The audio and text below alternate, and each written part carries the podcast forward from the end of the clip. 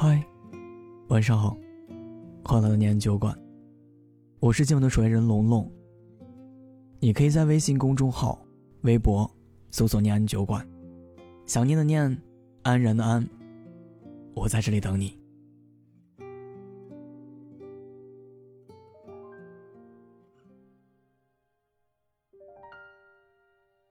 我跟黄凡是大一的时候在一起的，不知不觉已经五年了。在这五年里，我们之间属于情侣该有的亲密举动，少之又少。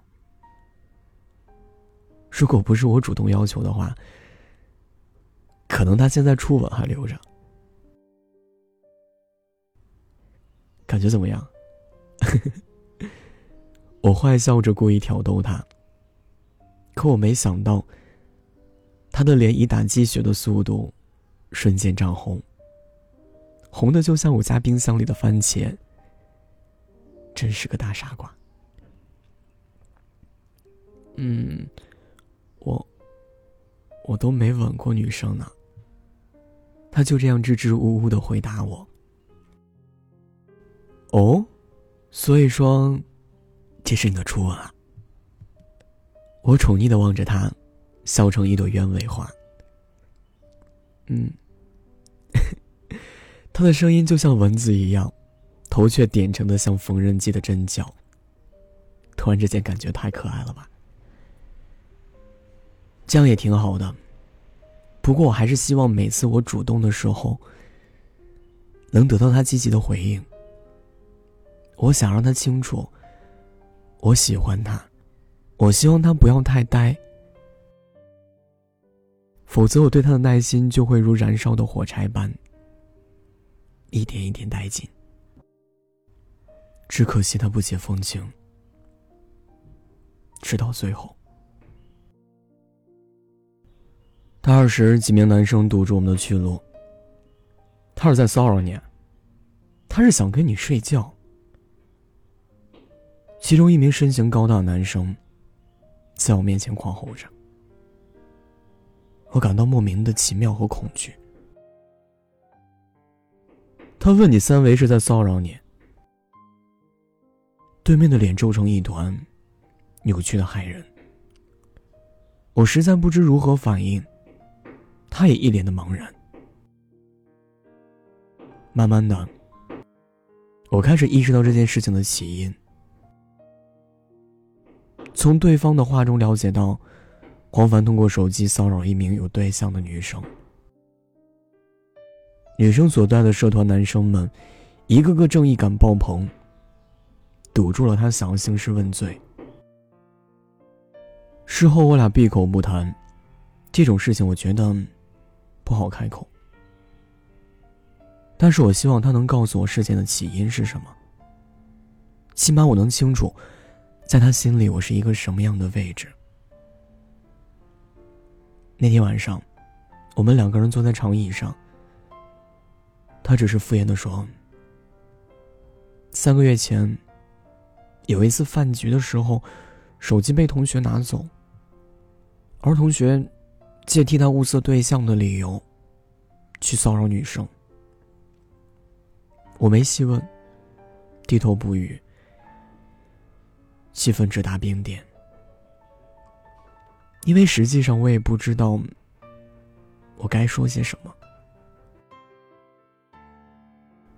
一定就是那个时候吧，他尽力的在我面前营造完美的一面，被那几个人击成碎片。展现给我的是他脆弱无能的一面。我发现我没有那么喜欢他了，虽然我知道这不是他的错，可没办法，我对他的热情已经退下去了。我们没有牵手，没有拥抱，只剩手机上的互拉家常。黄凡好像也意识到我没之前那么喜欢他了，问我：“你，你是不是觉得我人品有问题啊？”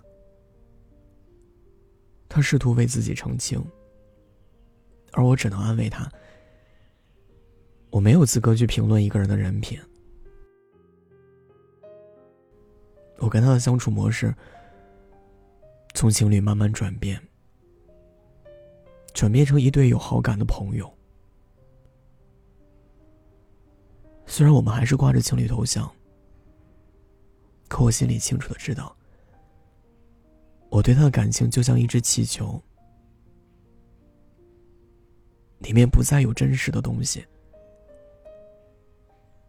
有很多次，我想跟他提出分手。可是我都于心不忍，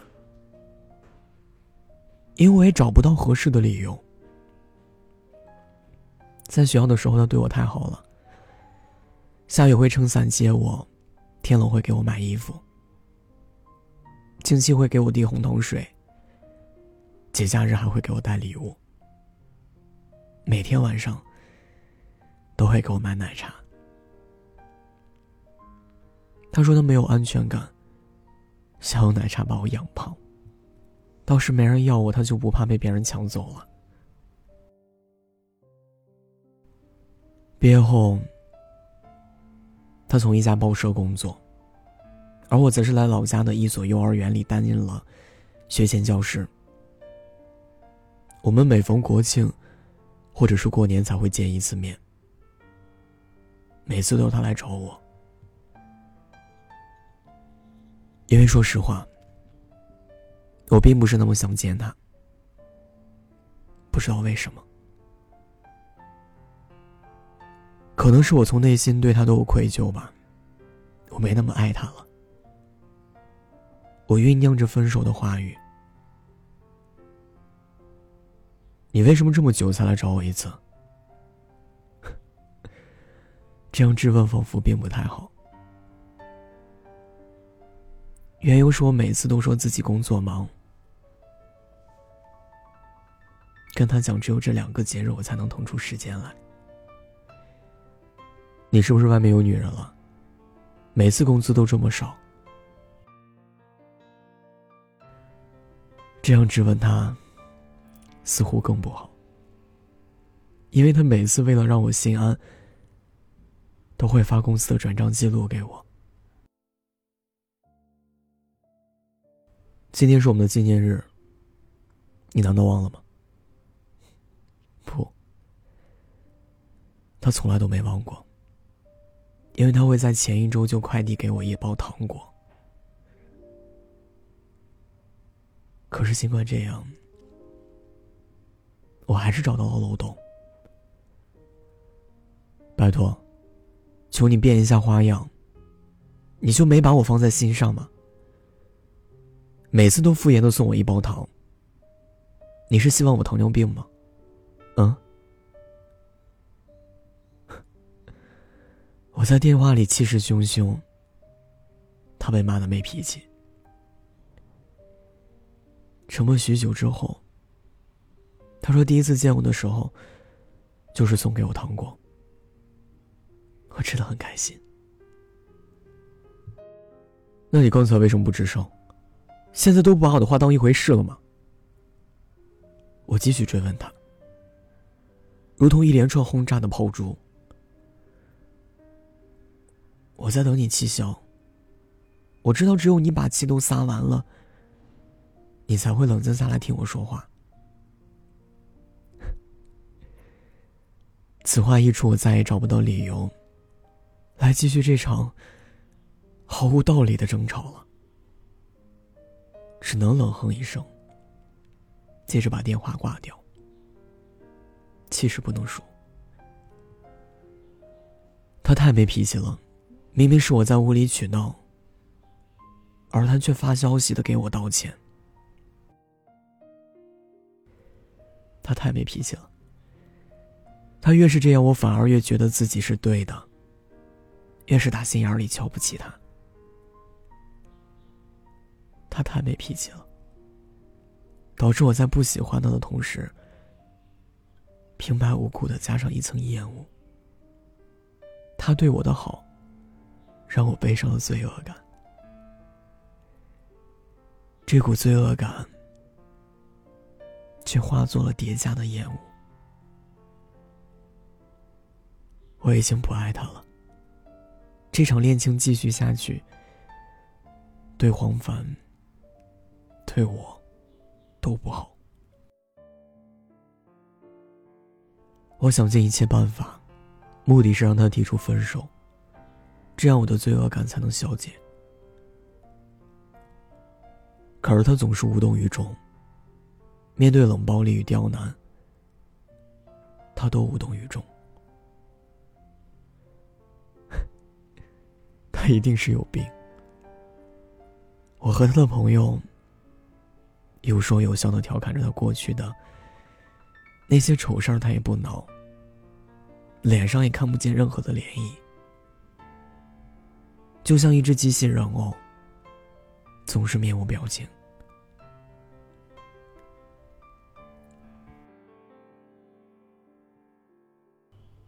就连每次准备做的时候，我挑逗完他，他就不给了。他便停下动手动脚，冲我笑笑，自己一个人走进厕所。我想要的是那种甜甜蜜蜜的调情，他给不了我。每次我喊疼的时候，他就立刻变成一只猫。温顺的掉毛，这样的男人太没用了吧！想要分手的想法愈演愈烈，特别是我在地铁上看见那些卿卿我我的情侣，他们依偎在一起，男人抚摸着女人的下巴，眼睛里的火都快要溢出来。跟他在一起的第四年，也就是毕业后的那一年，一路的颠簸让我疲倦不已。忽然有一名男生出现在我的目之所及之处，他说他叫韩影，在不远处注视了我两个站。嘿，你好，小姐姐，能认识一下吗？他的低音炮瞬间攻破了我内心的围墙。韩影，长相帅气，举止大方，浑身上下都弥漫着雄性荷尔蒙的气息。那一刻，我觉得自己邂逅了真正的爱情。一见钟情这四个字，在我眼里放出了光芒，照亮了他的全部。我被他深深的迷住了，我移不开眼。哼，身上这么好闻，一定是名牌香水吧？韩影笑得灿烂，即便是这样俗气的话语从他的口中出来，我竟然都觉得馥郁芬芳。这是我用过最好的香水了。我如同他一般笑得灿烂，心里一阵雀跃。在地铁上，他成功的打开了我的话匣子。我们仿佛有聊不完的话题。呃，我要到站了，白云小姐姐，加个微信吗？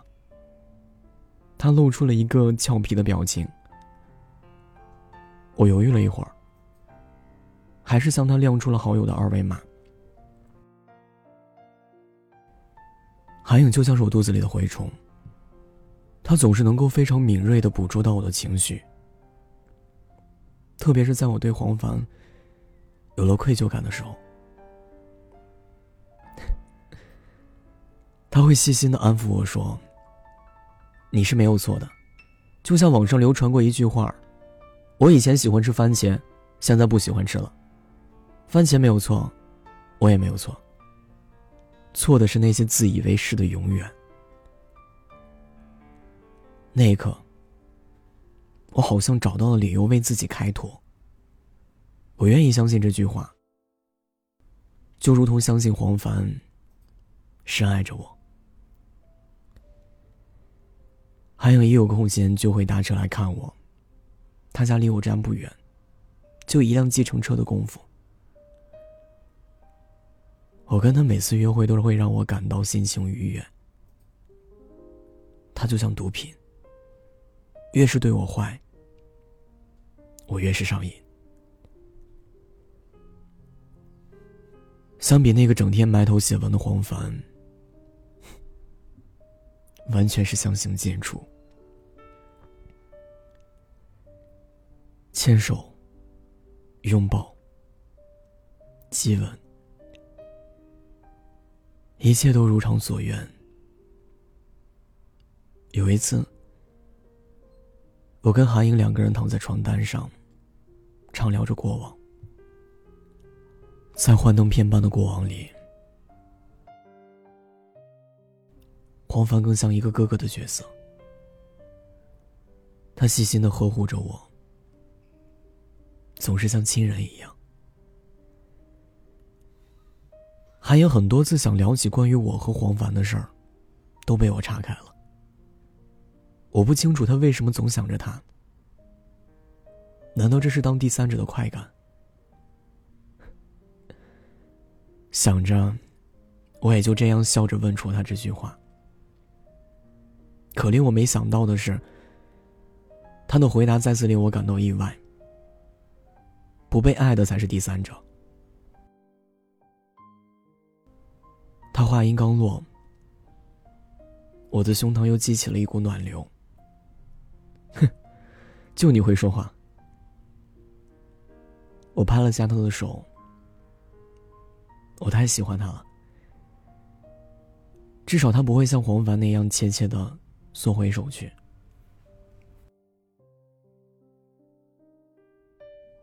在跟韩颖交往的这三年里，我好像才真正明白，情侣之间应该如何相处，该如何去爱。和被爱，我真的很想教会黄凡这个傻，可他今天又让我失望了。他不是一个合格的男朋友。还没跟你那个男朋友分手吗？正回忆着，韩颖的微信提示就响了。你别急，很快了。我迟疑了一会儿，按下一行字。我目送着黄凡的身影消失在洗手间，他把门关上，手指终于点击了发送。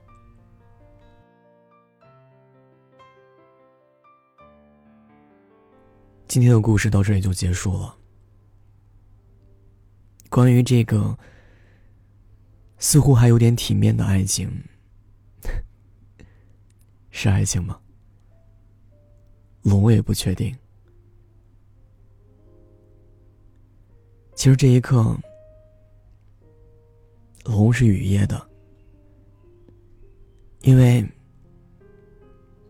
对于这样的爱情，或者说是对于这样的交往。我实在不知道该去做何评论，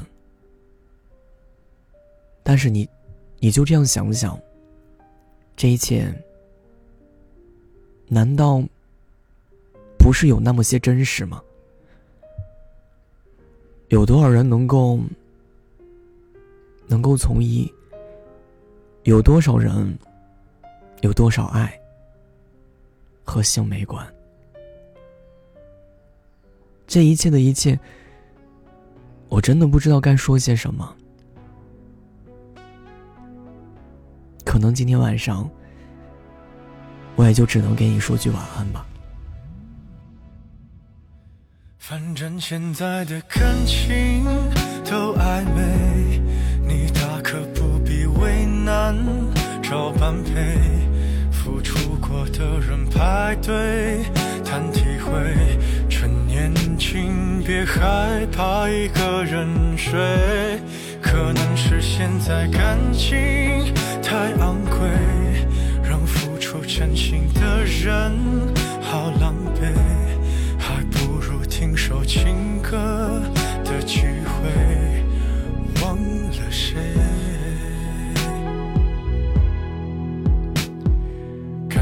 像牛奶一杯，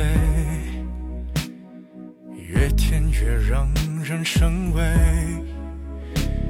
都早有些防备，润色前的原味。所以人们都拿起咖啡，把试探放在两人位。距离感一对，就不必再赤裸相对。反正现在的感情都暧昧，你大可不必为难找般配。付出过的人排队谈体会，岂止可惜视而无味。是现在感情太珍贵，让付出真心的人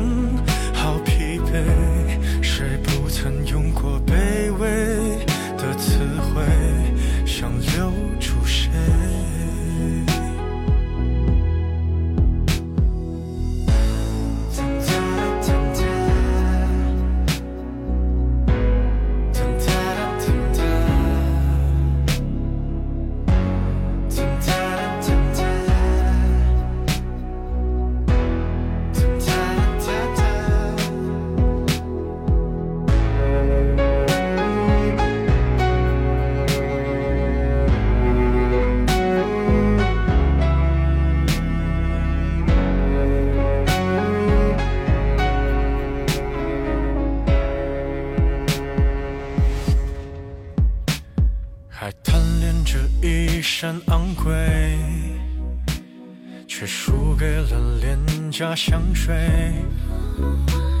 它先由你入味，还可以放低了分贝。可感情越爱越妩媚，像烂掉的苹果一堆。连基因都不对，还在意什么与行为？反正现在的感情都暧昧，你大可不必为难找般配，何必给自己沉迷的机会？不如用误会来结尾。反正现在的我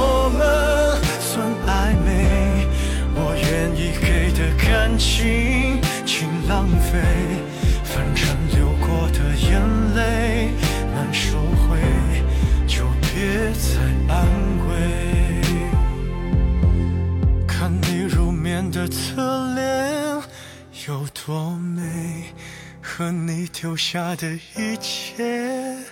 好疲惫，我还以为我能多狼狈，我自以为。